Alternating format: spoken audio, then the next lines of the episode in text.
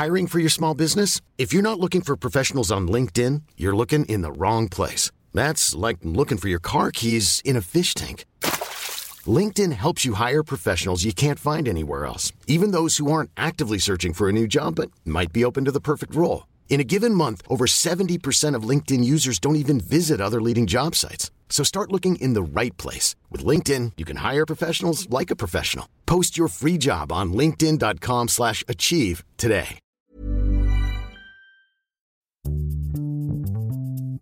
Bonjour, bonsoir, bon après-midi à tous et bienvenue dans ce nouvel épisode d'Histoire de Daron. Je suis Fabrice, je suis votre hôte et cette semaine, je vous présente Alain Fachin. Alain est un père bien sûr, mais aussi un grand-père et je l'ai rencontré à l'occasion de mon voyage en Inde en octobre dernier où je suis allé pour faire un stage de méditation. Alors ça tombait d'autant mieux que c'était Alain qui s'occupait de la formation bien sûr puisqu'il est spécialiste de la pratique depuis une dizaine d'années, mais aussi instructeur en méditation. Ses enseignements et la pratique quotidienne de la méditation m'ont ouvert des voies insoupçonnées sur ma façon d'interagir avec mes filles et avec ma femme. Alors je me suis dit que ça pourrait être cool de discuter avec lui de son parcours de daron et de grand-père bien sûr, mais aussi de l'impact de la méditation sur sa vie. J'espère que ça vous donnera envie de vous y intéresser. Je vous mets plein de liens dans les notes du podcast pour mieux comprendre. Si vous aimez Histoire de Daron, surtout abonnez-vous au podcast. Vous pouvez mettre une note sur iTunes, sur vos applis de podcast préférés, mais aussi un commentaire, ça permettra au podcast de gagner en notoriété. Enfin, je vous rappelle que si vous êtes sur Spotify, vous pouvez retrouver tous les épisodes d'Histoire de Daron sur cette plateforme. Il suffit de chercher Histoire de Daron dans la barre de recherche. Vous le savez, si le concept vous plaît, surtout vous en parlez autour de vous, vous partagez sur vos réseaux sociaux parce que le bouche à oreille, c'est vraiment le meilleur moyen de faire connaître ce programme. Un grand merci et je vous laisse avec Alain Fachin. On est avec Alain. Salut Alain. Bonjour Fabrice. Tu vas bien? Super. Alain, avec ta douce voix chaude. Merci. Tu as une voix de radio, j'imagine qu'on t'a déjà dû te le dire, mais. Oui, parfois. Mais je me suis jamais essayé à, cette, euh, à ces pratiques-là. Alain, on se, on se connaît et on s'est rencontrés euh, à l'occasion d'un voyage où je suis allé en Inde, en fait, organisé par, euh, par ta femme et par toi. Sachant que ta femme est, ma psy aussi, que j'ai rencontrée il y, a, il y a un peu plus d'un an, un Oui, an et demi. Jeanne. Voilà, Jeanne Siofachin. Ce stage était à la fois basé sur euh, des pratiques euh, ayurvédiques et aussi sur un stage de méditation. On va revenir, c'est ta, grande spécialité, euh, la méditation. Et en fait, on a un peu discuté de, de à quel point la méditation euh, t'avait, toi, en tant que grand-parent, parce que t'es es grand-père aujourd'hui, amené une forme de... Enfin, une approche en fait différente vis-à-vis de tes, de tes petits-enfants. Et je me disais que ça pourrait être hyper intéressant à la fois de parler un peu de, méditation, parce que moi c'est quelque chose qui m'a beaucoup apporté depuis, depuis maintenant un an et demi que je la pratique euh, très régulièrement. Euh, et puis aussi toi en tant que, en tant que grand-père, et peut-être euh, qu'est-ce que ça a pu aussi te changer toi dans ta, dans ta relation à tes, à tes enfants? Si je me trompe pas, t'as as deux filles, c'est ça? J'ai deux filles et un fils. qui sont, qui sont des grands, ils sont, Grands. ils sont très grands maintenant. Lise, euh, 33 ans, Eugénie, et 33 ans, et Hugo, 20, euh, il vient d'avoir son anniversaire au mois de février, 25 ans. D'accord. Pour revenir, donc euh, il y a 33 ans, c'est ça? À quel moment tu décides toi d'avoir euh, ton premier enfant? Comment ça se comment ça se passe dans, dans ton existence à l'époque?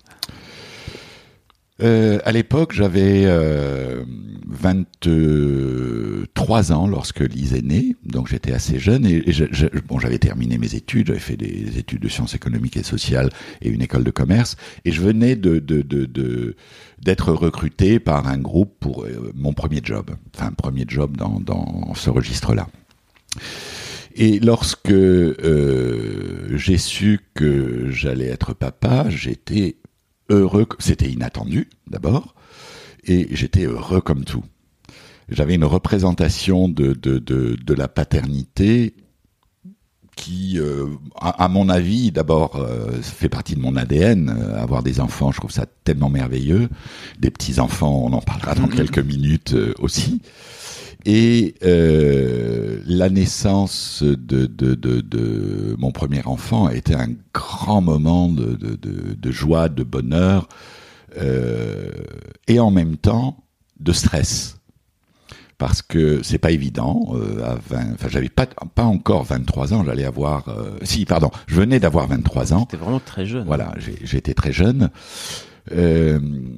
Et euh, bon, c'est pas évident à 23 ans de se dire euh, bon ben mon ma vie, mon quotidien va changer, euh, euh, le, le berceau, les, les, les je sais pas les couches, les biberons, les enfin, la vie bascule. Alors très agréablement, bien sûr. Mais en même temps, euh, tout ce que j'avais vécu auparavant, une bonne partie de ce que j'avais vécu auparavant, auparavant n'était plus possible. Pour Hugo, puisque Eugénie, euh, Eugénie est en fait la, fille de Jeanne, ce n'est mhm. pas ma, ma fille, même si je la considère comme ma fille. Euh, Jeanne et moi nous sommes rencontrés lorsque Lise et Eugénie avaient euh, un peu plus de 4 ans, donc elles ont toujours vécu comme, comme des sœurs, et elles ont deux jours d'écart, ce qui est assez drôle. Hein. deux jours d'écart et 20, 20, ou 25 cm de, ah, de taille d'écart. Et euh, pour euh, pour Hugo, pour Hugo, c'était c'était la même chose en fait. C'était la même chose, un moment de de de, joie. Euh, et de stress. Et d'ailleurs, aussi bien pour pendant la période avant la naissance de Lise, j'avais pris 6 kilos. Et juste avant la naissance d'Hugo, donc pour Hugo, j'ai pris 6 kilos également. Donc quelque part, j'avais une grossesse euh, euh, parallèle euh, qui s'enclenchait. Et j'ai toujours été inquiet, je, t'en parlais juste avant, inquiet pour mes enfants. Et mes enfants, là j'inclus également Eugénie, de ce qui pouvait leur arriver en tant qu'enfant. Alors il peut se passer tellement de choses, évidemment, et il y a tellement d'horreurs qui se déroulent dans ce monde euh, que ça m'inquiétait beaucoup. Alors j'essayais de contrôler, de contrôler un maximum de choses. Pas leur renvoyer. Euh. Voilà, mm.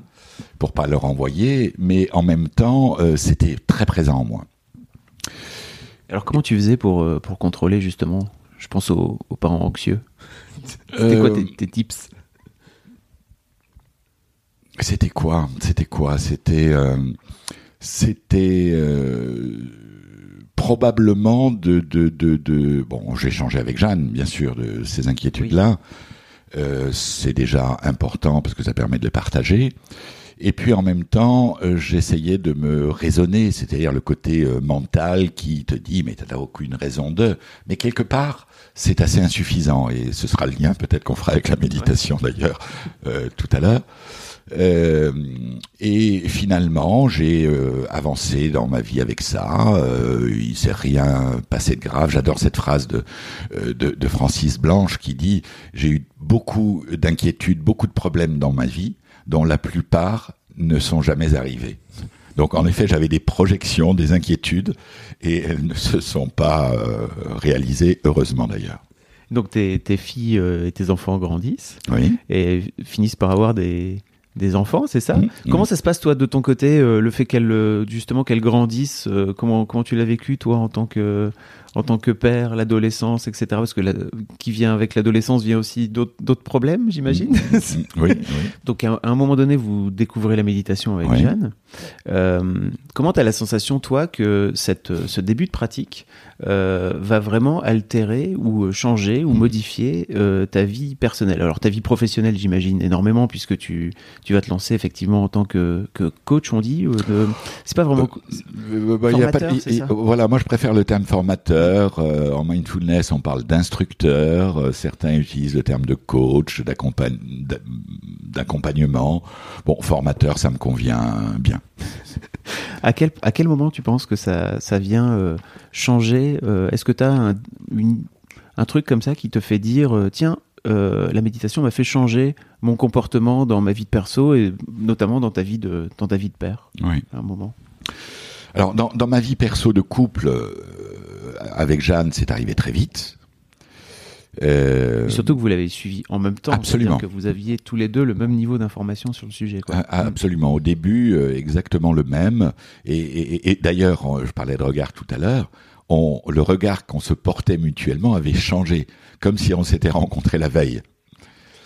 Euh, et euh, assez rapidement, peut-être euh, allez, un ou deux ans après mes, mes, mes, ma, formation et mes pratiques régulières, évidemment, parce que c'est important de maintenir ces, ces pratiques individuelles, je crois que j'ai modifié le regard que je portais à mes enfants en les considérant peut-être beaucoup plus, même si ce sont toujours mes enfants à 33 et, et, euh, et 20, 25 euh, ans, 20, pardon, j'ai dit 25 ans, non, il vient d'avoir 26 ans.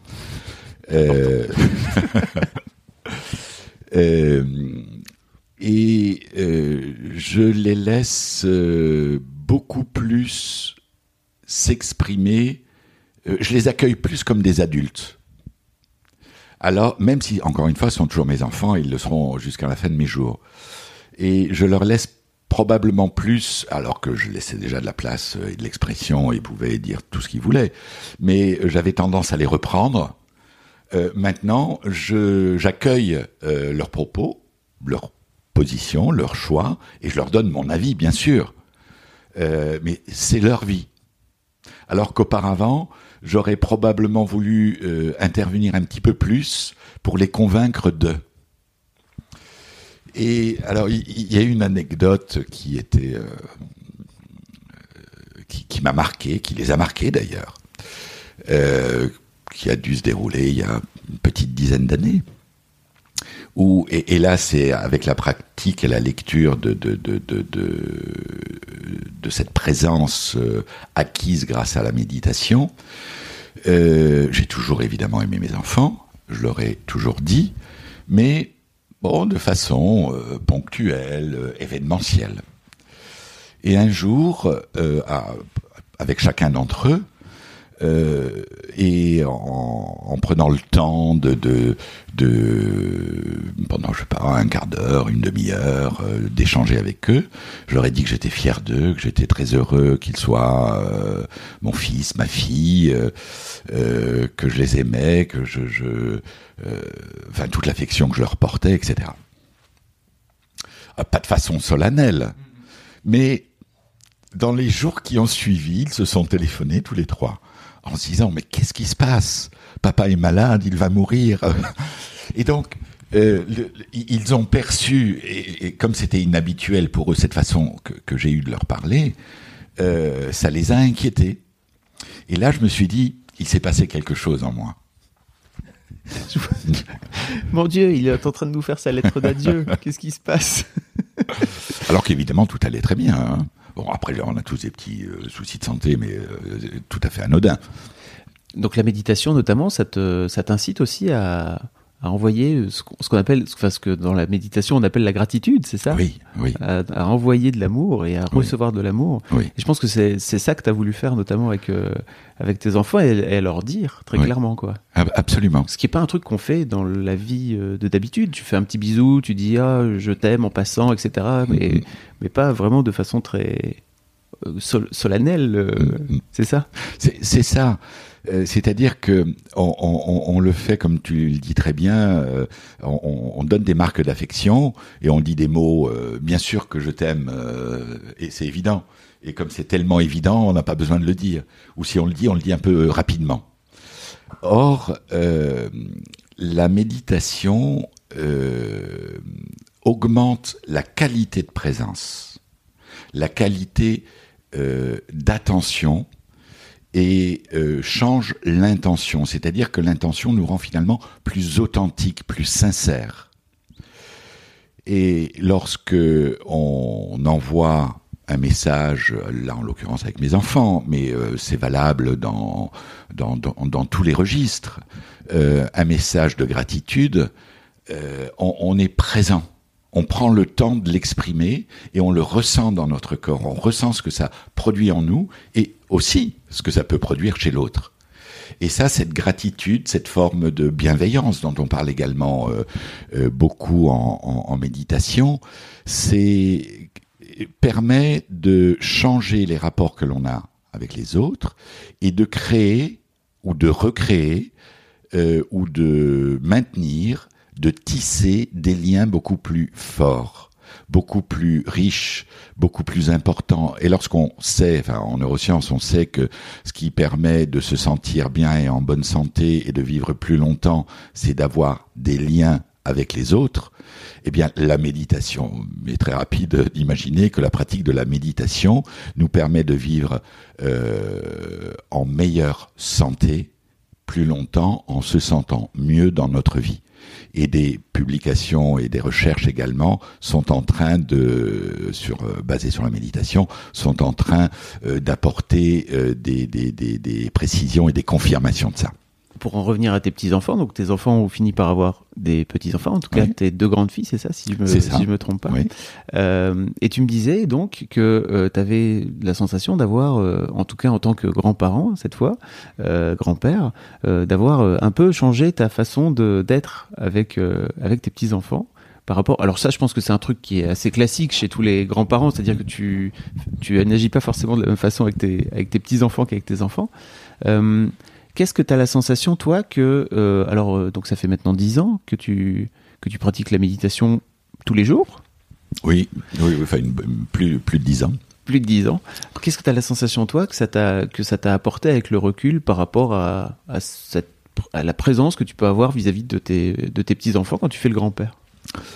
Alors, euh, je ne peux pas comparer avant la méditation, puisque je n'étais pas grand-père. Ouais avec euh, aujourd'hui, enfin aujourd'hui ou ces dernières années. J'ai donc euh, en effet trois petites filles. Lise euh, a deux filles, une qui s'appelle Suzanne et qui va avoir très prochainement 7 ans, et une deuxième fille qui s'appelle Sarah et qui va avoir un an, et Eugénie a une fille qui s'appelle Rose qui a 6 ans au-delà de, de, de, ce qu'on peut considérer qu'en effet un grand-père, une grand-mère par rapport à un père ou une mère euh, n'a pas la même posture puisqu'on n'est pas en charge de l'éducation au quotidien des enfants et que d'une façon générale euh, on peut considérer que les grands-parents ont plutôt euh, des moments de vie avec leurs petits-enfants qui sont les bons côtés, euh, où euh, les limites et le cadre peuvent être un petit peu transgressés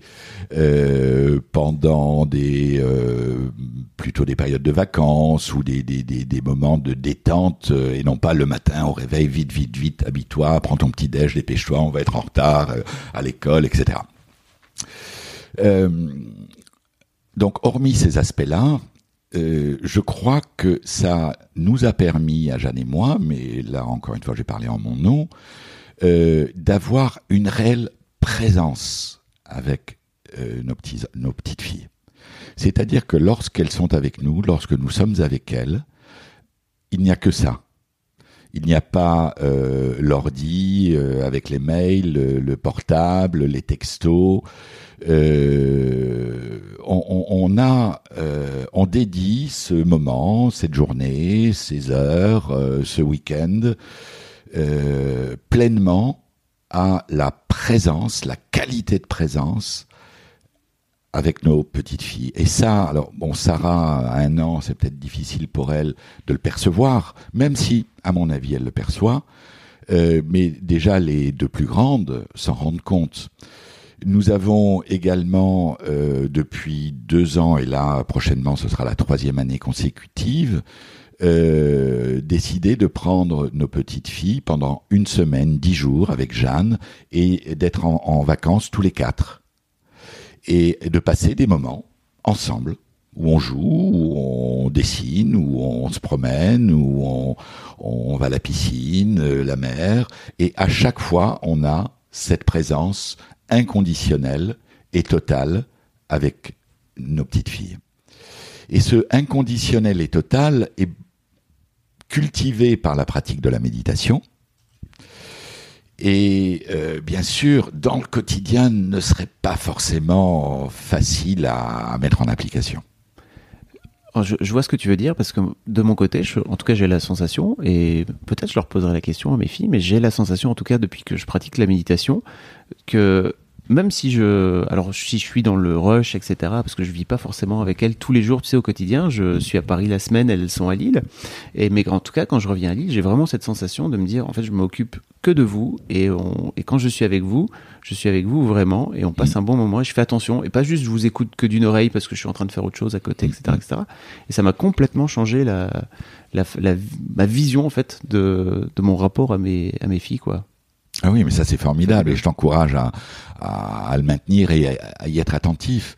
Euh, ce, ce, dont j'ai pu me rendre compte, c'est que euh, malgré tout, c'est-à-dire en coupant le portable euh, et en étant vraiment, enfin coupant ou en étant vraiment présent avec eux, euh, je pouvais me rendre compte que j'avais quand même des, par moments, des pensées parasites, des pensées sur oh là là, il faut pas que j'oublie de, ou je me suis pas occupé de ça.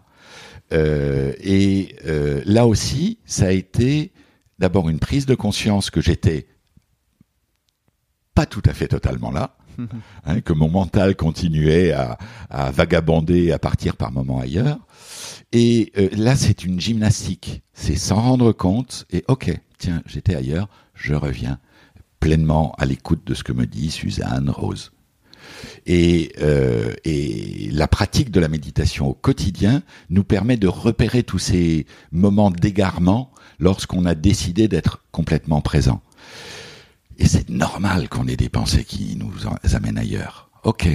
Euh, donc là, c'est un entraînement. On va pas se juger en se disant oh merde, t'es nul, euh, malgré ta décision de vouloir être complètement présent, bah, t'as quand même des pensées qui t'éloignent. C'est un vrai truc aussi de d'éviter de se juger. Ça fait partie notamment d'une des pratiques, enfin d'un des bienfaits de la pratique de la méditation, c'est de faire attention à pas. C'est des micro, c'est des micro phrases quoi. T'es nul, t'es bête. Oh mince, je suis nul. Oh, je suis bête c'est l'un des trucs aussi qui, permet de d'arrêter. Et puis surtout, je pense aussi que en tant que parent, ça, le fait de se déjuger comme ça à haute voix mm. vis-à-vis de ses enfants, c'est pas forcément cool. Mm. Puis en plus, on peut avoir peut-être tendance à le faire aussi à tes propres enfants sans même te rendre compte. Ça, permet aussi de prendre conscience de ça dans la méditation. Tout à fait, tout à fait. Que, l'on soit euh, parent ou non, euh, on a des jugements en permanence, des jugements en permanence sur les autres, sur euh, l'extérieur, mais également sur nous-mêmes. Et parfois, ça devient automatique. C'est-à-dire qu'on n'en a même plus conscience qu'on va se juger en se disant bah tiens j'ai pas réussi ce truc-là, je suis nul ou j'y arriverai pas. Donc des, des, des, des, pensées avec lesquelles on va fusionner. Évidemment si je considère que j'y arriverai pas, eh ben, je vais avoir encore plus de mal à parvenir à, accomplir telle ou telle tâche. Et ces jugements permanents, euh, c'est ce que j'appelle radiocritique, euh, finalement ne nous permettent pas euh, de se sentir bien et vont continuer, euh, quand ça se produit encore une fois de façon automatique et qu'on n'en a pas conscience, à euh, créer un I'm Sandra, and I'm just the professional your small business was looking for. But you didn't hire me because you didn't use LinkedIn jobs. LinkedIn has professionals you can't find anywhere else, including those who aren't actively looking for a new job but might be open to the perfect role, like me. In a given month, over 70% of LinkedIn users don't visit other leading job sites. So if you're not looking on LinkedIn, you'll miss out on great candidates like Sandra. Start hiring professionals like a professional. Post your free job on linkedin.com/achieve today. Many of us have those stubborn pounds that seem impossible to lose, no matter how good we eat or how hard we work out. My solution is PlushCare PlushCare is a leading telehealth provider with doctors who are there for you day and night to partner with you in your weight loss journey. They can prescribe FDA-approved weight loss medications like Wagovi and Zepbound for those who qualify. Plus, they accept most insurance plans. To get started, visit plushcare.com slash weight loss. That's plushcare.com slash weight loss. Terrain intérieur de mal-être, de malaise, euh, et on commençait pas très bien de d'où ça vient. Finalement, après, on le fait ressentir aux autres. Et euh, l'image, euh, parce que il y a l'image que je donne, et puis les, les, les, termes et les mots que je vais employer, qui vont être entendus, euh, ressentis par les autres, ça va créer une mauvaise, ça peut créer une mauvaise mayonnaise. Or, si on prend conscience qu'on a ces critiques euh, qui surgissent de façon automatique et spontanée et qu'on les considère comme ah bah tiens c'est qu'une pensée finalement. C'est peut-être pas la réalité.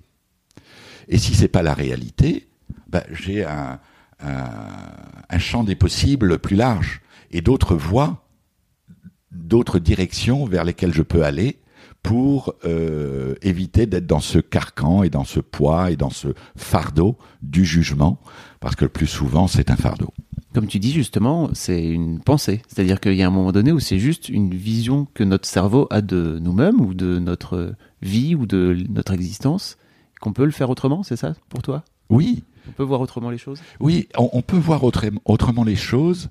Alors, il ne s'agit pas uniquement de décider de voir autrement les choses. Parce que si je décide de voir autrement les choses, je suis uniquement avec mon mental. Parfois, ça suffit. Mais le plus souvent, c'est insuffisant. La pratique de la méditation nous permet de- d'emprunter d'autres chemins, d'autres voies, d'autres portes et de changer de paradigme. Euh, où au lieu d'être dans le mode top-down, c'est-à-dire mon cerveau qui va vouloir contrôler euh, mon expérience ou vouloir atteindre l'objectif que je me suis fixé, ou me convaincre que euh, la pensée que j'ai eue n'est qu'une pensée, je vais consacrer énormément d'énergie à ça. Et le plus souvent, ça m'épuise et au bout d'un moment, j'arrête parce que je suis pas forcément plus fort que mon mental. Euh, la méditation de pleine conscience, la pratique régulière de la méditation nous invite à un changement de paradigme et, et de passer du mode top-down à bottom-up. C'est qu'est-ce que je ressens dans mon corps? Qu'est-ce qui se passe dans mon corps? Je l'observe, j'éprouve ce qui est là et je laisse l'information remonter à mon cerveau. Ce qui euh, court-circuite mes modes de fonctionnement automatique, mes jugements automatiques. Alors c'est pas instantané, hein, il faut quelques semaines de pratique, euh, parfois ça suffit, ou quelques mois de pratique. Et là, à mon insu, toutes mes pensées automatiques, tous les filtres que j'ai, enfin tous, progressivement, vont euh, s'atténuer et, parfois disparaître en grande partie. Et là, ça change la vie. Ça change le regard que je porte sur moi, ça alimente, euh, enfin, je retrouve une estime de soi, une confiance en moi, un, bien-être, l'envie de d'avancer, d'oser, de, de, de, de créer. J'ai une meilleure attention, une meilleure écoute, une meilleure concentration, et finalement, je me retrouve dans une spirale de vie vertueuse. Et c'est un chemin. On n'a jamais Oui. atteint. Il n'y a pas de but. Voilà. C'est l'un des trucs aussi, c'est qu'il n'y a pas à gagner ou à rater Oui. la, la méditation. C'est juste un chemin à emprunter. Absolument. C'est une autre façon d'être et de vivre avec soi et ceux et ceux qui nous entourent. C'est passer du mode faire progressivement au mode être. Et euh, le temps passe euh, pour tout le monde euh, même rythme. Euh, donc essayons, même si on peut avoir une perception du temps différente hein, dans, nos vies, ou euh, subir une pression du temps, euh, essayons de vivre le plus possible en pleine conscience, en pleine présence, chacun des moments de notre vie. Et pour, pour encore avoir une citation que, que, que j'aime beaucoup, celle du peintre Matisse, euh, qui dit euh, Il y a des fleurs partout pour qui veut bien les voir. Tous nos moments de vie peuvent être des moments de plaisir, des petits moments de plaisir, des petits bonheurs, des petits euh, un chant d'oiseau, un sourire, un regard, euh, une, euh, une gorgée de thé ou de vin, peu importe. Et même parfois dans les moments difficiles, des moments euh, douloureux, euh, tragiques, euh, rien ne dure jamais vraiment. C'est cette notion également que nous apporte la, pratique de la méditation, c'est cette notion d'impermanence. Rien ne dure jamais vraiment, même euh, quand euh, j'ai une rage de dents, quand je me blesse, euh, ou quand j'ai une pensée sombre qui m'inquiète, une angoisse. Il y a à côté de ça un espace dans lequel je peux me ressourcer. En parallèle d'une inquiétude, il peut y avoir aussi un moment de plaisir et de joie. Comment est-ce que tu as fait toi en tant que père, ou vous avez fait avec, avec Jeanne pour inculquer ces, ces notions à, à tes enfants qui grandissaient en plus, j'imagine, quand vous avez découvert ça Alors, on- n'a pas cherché euh, à les convaincre des bienfaits qu'il fallait absolument qu'ils méditent. Oui, c'est pas, pas la bonne façon de, faire. Euh, et je pense pas en effet que ce soit la bonne façon de faire. T'es obligé 10 minutes par jour En revanche, on, on leur a parlé de ce que ça nous apportait à nous, euh, des bienfaits, des études. On, a partagé avec eux euh, ce qu'était ce que pouvait apporter la méditation, en les laissant complètement libres de s'intéresser ou pas, de participer ou pas à des programmes. En tout cas, euh, une de nos deux filles a participé à un programme, pas avec euh, nous, hein, ni avec Jeanne, ni avec moi, parce que bon, ça aurait pu d'ailleurs, mais ça n'a pas été le cas.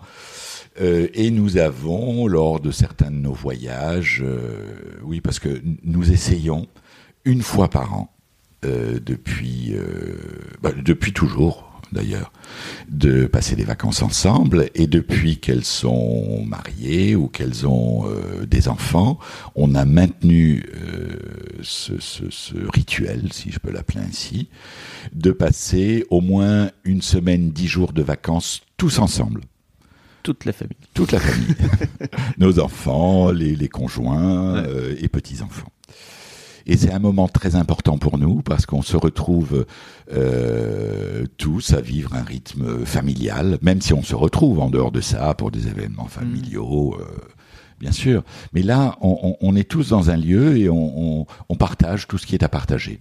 Et parfois des petits moments difficiles aussi, bien sûr, parce que ça, ça existe toujours, même si on, si on médite. Et euh, au cours d'un de ces voyages, nous avions, et, est-ce que oui, nous avions déjà une petite fille, euh, Lise, Eugénie, Hugo, Jeanne et moi, euh, nous avons passé une journée. Alors là, bon, c'était dans un c'était au Sri Lanka en l'occurrence, euh, dans un temple bouddhiste avec des, des, sommités dans, dans, dans, le courant Vipassana. On a passé une journée euh, avec euh, ces personnes-là à méditer, à partager, à échanger, à poser des questions, à et, et nos trois enfants ont adoré, ont adoré.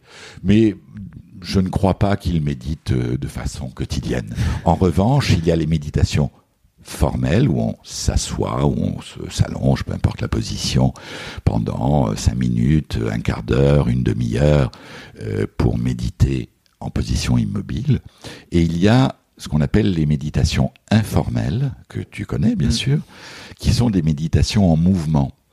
Euh, marcher en pleine conscience, prendre une douche en pleine conscience, nager en pleine conscience, se brosser les dents en étant attentif, manger euh, en étant attentif à ce qui se passe en nous pendant 30 secondes, une minute euh, ou plus. Et je crois que nos enfants ont intégré euh, un peu de ces pratiques informelles dans leur vie. Et c'est ce que vivent probablement déjà nos petits-enfants et tous les enfants naturellement en bas âge vivent en pleine présence, en pleine conscience euh, de, l'instant présent. Ce qui se perd malheureusement au, avec l'âge. on, on, finit par avoir des trucs qui nous viennent dans la tête, c'est ça au mm. fur et à mesure oui. ou qu'on grandit. Euh, effectivement, tu dis euh, que la, la méditation, c'est se poser, etc. C'est quoi pour toi, la, pour, une personne là qui écouterait, qui se dirait tiens, comment est-ce qu'on fait pour, euh, pour débuter? C'est quoi la meilleure façon de débuter une pratique de la méditation qui soit la plus euh, accessible possible Alors, il existe des enregistrements euh, disponibles euh, sur YouTube ou, ailleurs. Il existe des applis euh, qui permettent également de se familiariser. Il existe euh, des euh, ouvrages, ils sont très nombreux maintenant, euh, sur la méditation de pleine conscience, avec parfois des CD, Jeanne des enregistrements. Et Jeanne bon, en Jeanne en a, a écrit deux, un qui s'appelle Comment la méditation a changé ma vie et pourrait changer la vôtre aux éditions Odile Jacob. Euh, qui est surtout un témoignage de ce que ça lui a apporté, et en même temps où elle décrit et explique euh, ce que sont les, les, protocoles MBSR et MBCT. Et un deuxième livre, alors là que je recommande, s'il y a des parents qui, euh, qui, euh, enfin, je recommande les deux bien sûr, mais euh, qui s'intéressent à la méditation et voudraient pouvoir le, le, le, le, partager avec leurs enfants, un livre qui s'appelle Tout est là, juste là, qui est un programme de méditation pour les enfants et également pour les adolescents, c'est-à-dire ce sont deux programmes différents, avec euh, un CD et des enregistrements de méditation de Jeanne et, avec ma voix également. Euh, et là, c'est une bonne, euh, une bonne introduction à, à, la méditation. En revanche, si on souhaite, en tant qu'adulte, aller un petit peu plus loin, on est très vite face à nos propres limites lorsqu'on est seul, même avec une guidance et un enregistrement.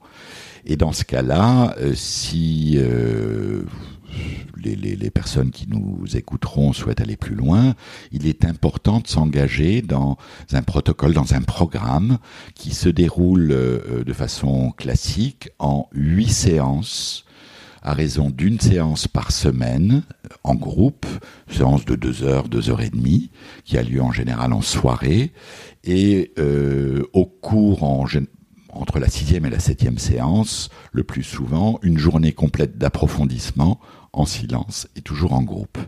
Et là, ça permet euh, avec les, les, le groupe, les partages des uns et des autres, les retours euh, du formateur, les thèmes abordés au fil des séances, d'ailleurs certains thèmes que tu as déjà évoqués, bah que sont les automatismes, les pensées, la bienveillance, les émotions, ce qui les compétences émotionnelles, c'est quelque chose de fondamental. Euh, aujourd'hui, je pourrais en parler longuement, mais c'est pas l'objet.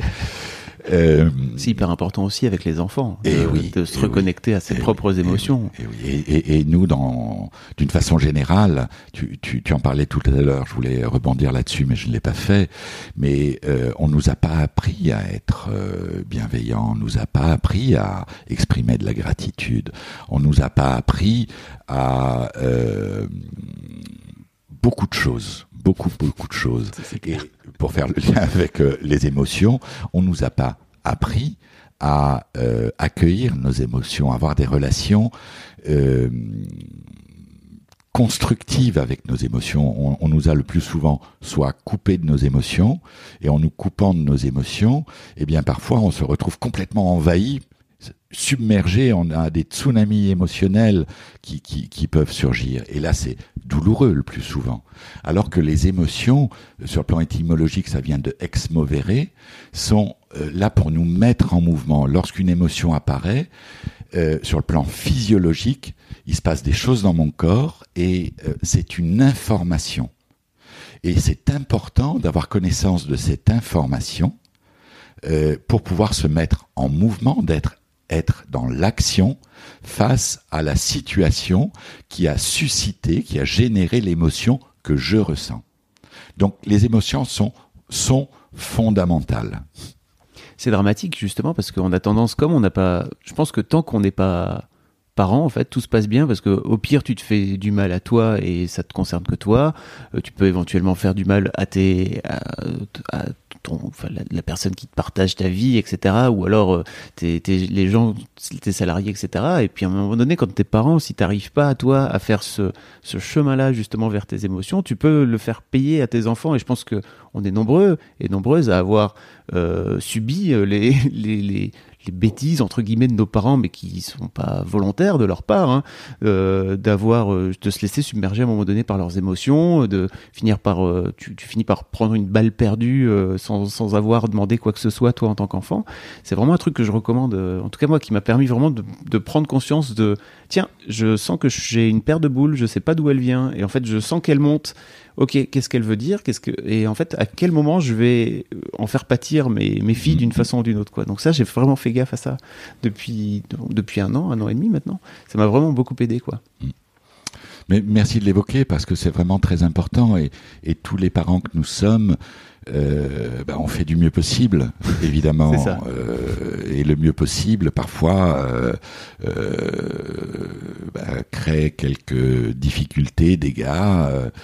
Donc, euh, si on en a conscience, ça vaut vraiment, vraiment, vraiment le coup euh, d'essayer, d'abord de, s'informer, de lire autour des émotions, hein, des émotions primaires en particulier, et puis euh, de s'engager dans, dans, dans, dans, cette euh, pratique de la méditation. Et j'aime beaucoup, Jeanne faisait euh, une conférence d'ailleurs, je crois, à laquelle tu as assisté il y a une quinzaine de jours. Euh, sur euh, bon, peu importe le thème, mais elle évoquait euh, concernant la méditation, parce qu'aujourd'hui la méditation, en France, hein, dans le monde bien sûr, mais en France, on la retrouve en milieu hospitalier, on la retrouve, comme je l'évoquais, dans les entreprises, on la retrouve dans les écoles, avec notamment nous on forme beaucoup euh, de, de, de, de, professionnels de l'enfance, d'enseignants, de, psychologues, de, pédiatres, à la conduite de programmes Mindful Up, hein, ça s'appelle Mindful Up, ces, ces programmes-là. Euh, et euh, d'autres euh, associations également euh, forment des, des, enseignants pour apporter la méditation dans l'école, et ça c'est formidable. Alors, il y a encore du chemin. Voilà, ça prendra du temps.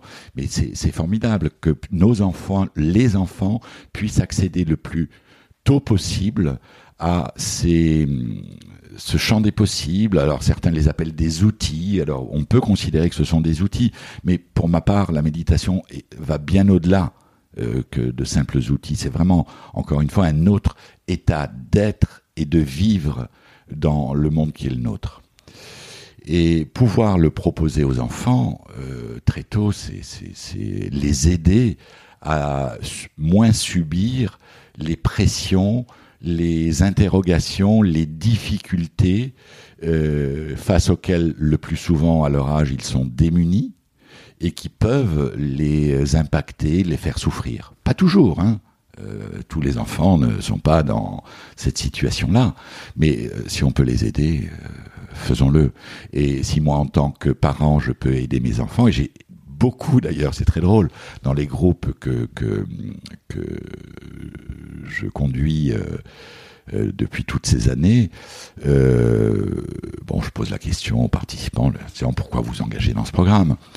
Alors il y a tout type de réponses, mais elles sont de plus en plus nombreuses maintenant, celles-ci, où euh, j'entends ah ben c'est mon fils ou c'est ma fille qui m'a dit ah ben tu ferais bien de méditer, euh, ça, te ferait du bien.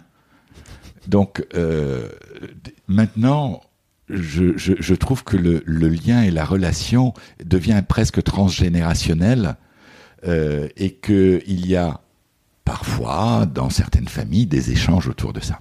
Tu disais toi-même justement que l'un des trucs, avant qu'on commence à enregistrer, que l'un des trucs qui t'avait toi aidé, c'était que tu disais tout à l'heure que tu avais peur mhm. et que là maintenant tu continues à avoir peur parce que c'est pas forcément parti, cette émotion-là n'est pas partie, mais en tout cas que tu, tu ça t'impacte moins, c'est ça? Tout à fait. Le, le, lorsqu'on médite, les émotions sont toujours là. Hein.